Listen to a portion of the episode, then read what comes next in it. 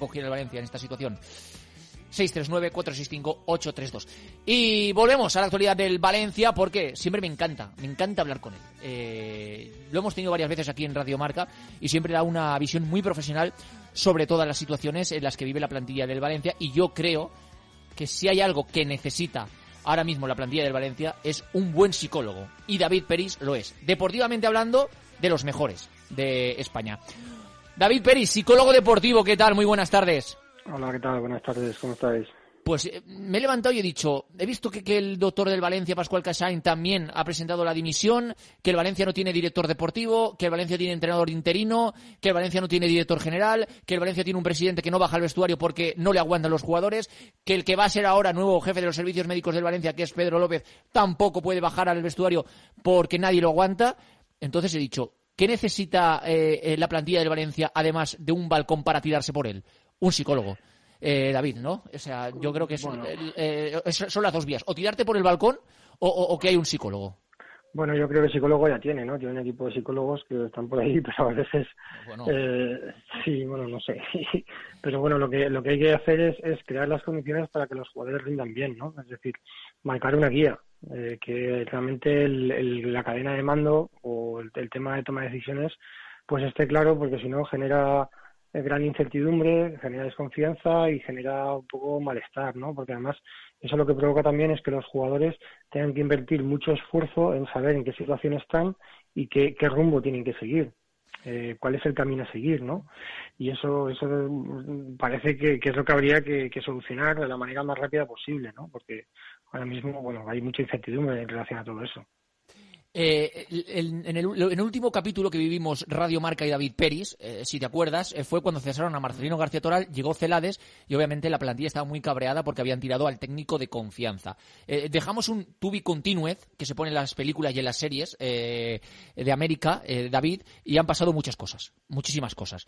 Pero vamos a centrarnos en la situación actual. La situación actual es un Valencia que tiene como técnico interino a Boro, una persona respetable, y que viene de, tirar al entrenador a Celades porque no confiaban en él. Eh, no confían en la directiva, en Anil Murti, que sigue sin bajar el vestuario, sigue sin dar explicaciones. No ven rumbo fijo del Valencia, no saben quién hará la plantilla el año que viene, no saben qué va a pasar con ellos el año que viene, no saben nada. Un Valencia que no tiene director deportivo y obviamente eso es entendible que muchas veces afecten al rendimiento en el terreno de juego y que el jugador se deje llevar. ¿Qué tiene que hacer un psicólogo porque si, si, si, si para Boro es un marrón, yo entiendo que para un profesional, para un psicólogo deportivo, es un doble marrón. ¿Cómo puedes entrenar a la mente ahora mismo del jugador del Valencia para que se centre en la competición? Quedan tres finales y para que el equipo logre clasificarse para la UEFA Europa League. Sí, mira, yo cuando, por ejemplo, he trabajado con jugadores a nivel individual, pues no puedes tener acceso un poco a lo que sería cuerpo técnico o el, entorno. Al final lo que haces es buscar que ese jugador eh, se haga bien su trabajo. Eh, a nivel psicológico también, ¿no? Es decir, que busque que, su estado de funcionamiento sea óptimo, eso manejando adecuadamente las variables psicológicas, y cuando está jugando a fútbol, juega a fútbol de verdad, y todo lo que no tiene que ver con el fútbol, pues eh, desaparezca, ¿no? Es decir, que, que tenga en la cabeza, que, que se autorregule bien y que esté concentrado en aquello que, que realmente depende de él y que tiene que ver con jugar a fútbol, ¿no?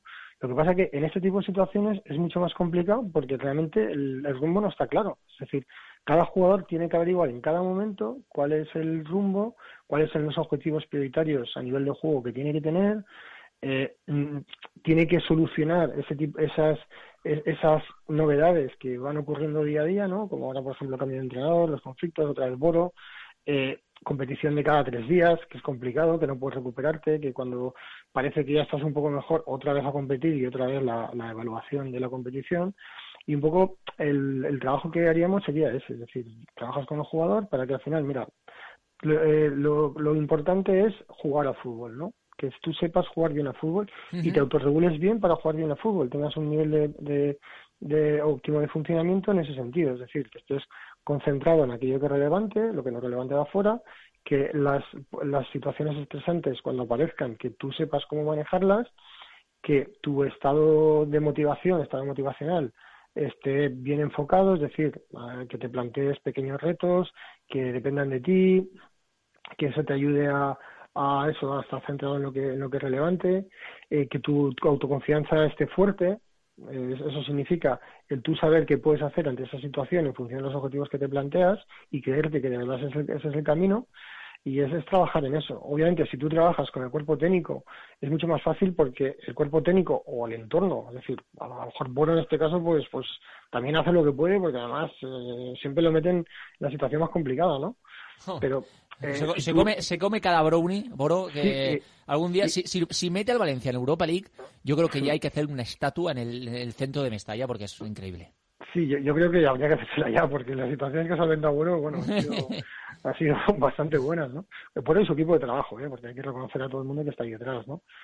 Pero, no sé, yo creo que, que la clave está ahí, ya te digo, cuando más difícil es el entorno, por lo que lo has, lo has definido bien, cuando no hay, el líder no aparece, no está, cuando no se sabe quién va a mandar, quién toma decisiones, cuando además ahora mismo si el cuerpo el, el, cuerpo médico ha sufrido un cambio, es otra nueva situación a la que los jugadores se tienen que adaptar, cuando está esa incertidumbre, el realmente centrarte en lo que es relevante y el generar esas condiciones de psicológicas de funcionamiento óptimo son más difíciles porque tienes que manejar muchas más opciones, ¿no?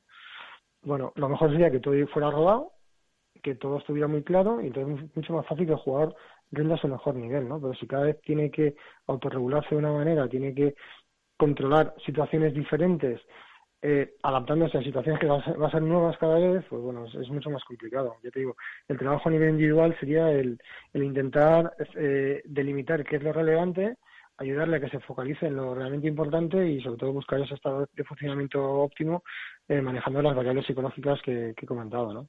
Eh, David, hay personas locas como yo que entienden que la plantilla no está teniendo la culpa en, en, la marcha deportiva del Valencia, que están influenciados por todo lo que está ocurriendo de manera externa con la directiva, dirección deportiva, entrenadores, médicos y todos los problemas que están incendiando a día de hoy en el Valencia. Eh, estoy loco, eh, yo eh, estoy loco quitando de, de, la ecuación a la plantilla, o sea, obviamente es su parte de culpa, seguro, porque todo el mundo tiene parte de culpa.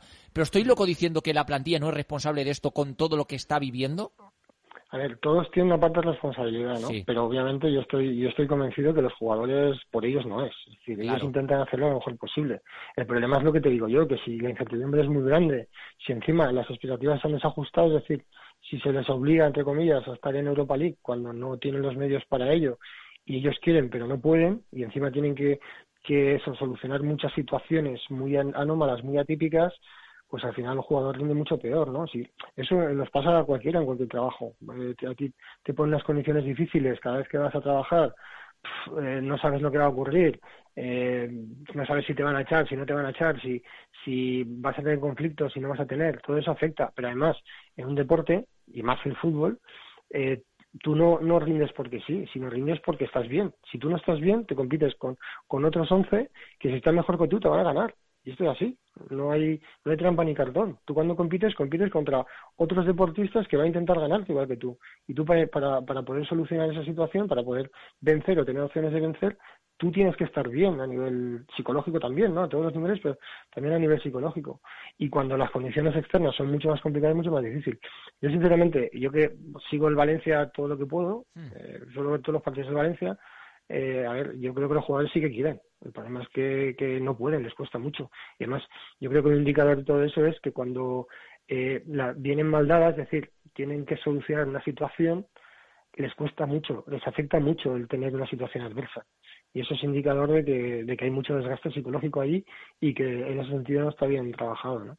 Eh, fíjate que, que, nos dice un, un oyente en, en, Twitter, arroba arco barra baja 99, el psicólogo lo necesita aún más la afición del Valencia, porque esto no hay quien lo entienda. Y una careta de, de, de risa. Pues sí, la, la, la, afición del Valencia también necesita un psicólogo dos o tres, porque, porque o, o, o, incluso yo más que un psicólogo, yo le regalaría un desfibrilador a cada uno, porque a mí muchas veces me voy a poner un desfibrilador al lado de la cama, porque cuando me levanto y veo cosas nuevas, digo, me tiene que, me va a dar la patata, y eso que tengo, que todavía soy joven. Eh, David, ya para finalizar, porque eh, eh, has explicado un poco lo que, lo que, lo que tendría que hacer un psicólogo, un profesional del Valencia, para intentar inculcar a los futbolistas eh, de cara a este final de temporada las ideas para que consigan el objetivo de la Europa League.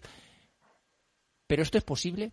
Es decir, estamos hablando de, de algo que se puede conseguir o tal y como está ahora mismo la situación del Valencia, ni el psicólogo más grande del mundo, aquellos, ¿cómo se llama el psicólogo ese que, que, que, era muy famoso? Eh, no recuerdo. Sé ahora. ¿Cómo Eh, se llama Maslow? Eh, ese, ese, Maslow. Mas- el de la pirámide, ¿no? Ah, Sí, el- sí, el- sí. El de la pirámide, de la pirámide. Ay, qué grande eres, Nahuel. eh, eh, eh, o, ese lo conseguiría. No, yo, yo creo que es que al final es, es un poco poner los, la- la- las, los pies en el suelo, ¿no? Es decir, saber que, que a ver, no todo es negro ni blanco, sino hay, hay- son, trabajamos sobre grises. Entonces esto es, bueno, tú, a ver, puedes hacer el peor partido del mundo, pero puedes ganar el partido o al revés, ¿no? Porque esto es fútbol. Yo lo que me quedaría es intentar que los jugadores rindan a, su mejor nivel. Yo creo que obviamente se puede mejorar el rendimiento cuanto más tiempo trabajas con los jugadores, más fácil, pero sí que puedes mejorar el rendimiento, ya te digo, incluso con las situaciones más adversas, ¿no? Pero depende de muchos factores. Yo creo que sí que se puede mejorar. Yo creo que hay que confiar en Boro, porque Boro ha demostrado que sabe sacar partido aún en las situaciones más difíciles, aunque sabemos de la dificultad. Y a ver, esto te digo, quedan tres partidos. Seguramente si ganas dos, te metes en Europa League. No sé. Eh, eh, Pues- Da- David, me alegro que digas eso porque es la reflexión que yo llevo diciendo desde hace dos semanas aquí. Y Lázaro y Nahuel se ríen de mí. Si ganas a Leganés y a Español, estás en UEFA Europa League. Yo lo tengo clarísimo. Yo, yo creo que sí, tal y como están las cosas, ¿no? Yo lo tengo clarísimo. Pero bueno, y ya te digo, puedes hacer partidos muy malos, pero ganar y te has metido. Claro. Por inercia, ganar por inercia, porque sí, el, el- el resto de equipo ya no se juega nada contra los que juegas, ¿sabes? Claro. Eh, David, por cierto, cuando tú trabajabas en el Valencia, ¿estaba trabajando el Pipo Baraja? Eh, creo que no. No coincidiste, no coincidiste. no, estaba jugando, yo creo que estaba jugando, ¿eh? Ah, estaba jugando todavía. No, Madre a ver, no, no, no, no, espérate, no, no. Yo creo que no, ¿eh? Ya Yo no jugaba, ya no jugaba, no, no. Ya no, yo creo que no. Yo creo que no, David. No, sido, no te preocupes. Queda, queda. David Peris, que siempre es un auténtico placer, de verdad. Gracias por, por eh, compartir con nosotros eh, tus sapiencias psicológicas en el mundo del, del deporte y que ojalá pues no te tengamos que volver a llamar. Sí, te- que te volvamos a llamar, pero para cosas positivas. O sea, para, Sí. para, para ver cómo puedes motivar todavía más a la plantilla de Valencia para que gane su tercera Champions. Eso estaría bien. Muy bien, muy bien. Bueno, yo encantado de que me llaméis y de, de dar voz a la psicología del deporte, ¿no? Que, que yo creo que es importante para todos. Y de tu mano, más importante todavía. Gracias, David. Un abrazo. Muchas gracias, un abrazo.